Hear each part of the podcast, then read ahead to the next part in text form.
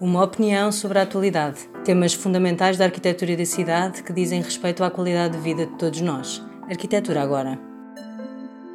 Que lógica de projeto destacaria na otimização dos custos de construção? Hoje temos connosco Manuel Carvalhosa, arquiteto na Farmhouse Carvalhosa. A otimização dos custos de construção passa por uma gestão inteligente que começa no projeto.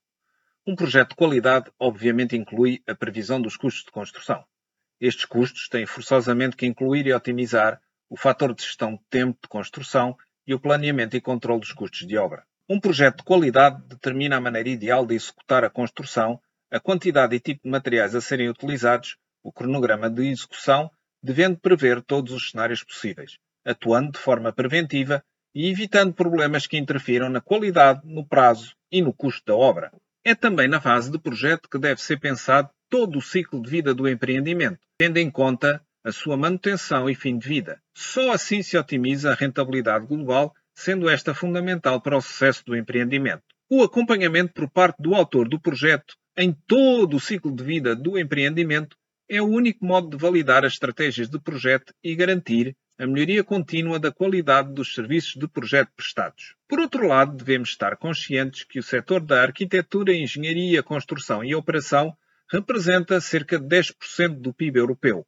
No entanto, o seu consumo de energia e impacto ambiental é desproporcional. Metade do consumo de energia e matérias-primas, um terço do consumo de água, 40% dos gases de efeito de estufa. Enquanto outras indústrias têm adotado materiais e sistemas mais sustentáveis, e apostaram na redução e reutilização, no setor da construção esta mudança sempre foi mais difícil. Desta forma, é na fase de projeto que se devem otimizar os métodos construtivos e selecionar tipos de materiais com menos carbono incorporado, não esquecendo os sistemas técnicos mais sustentáveis, sempre com vista a simplificar e otimizar a construção. Esta estratégia pode ser facilitada por modelos BIM que minimizam a possibilidade de incompatibilidades entre as várias especialidades, e que facilitam as medições, orçamentação, gestão e planeamento de obra, minimizando possíveis conflitos em obra. Um dos passos importantes para esta estratégia é também a revisão de projetos, que reduz ainda mais a probabilidade de erros e omissões. Assim,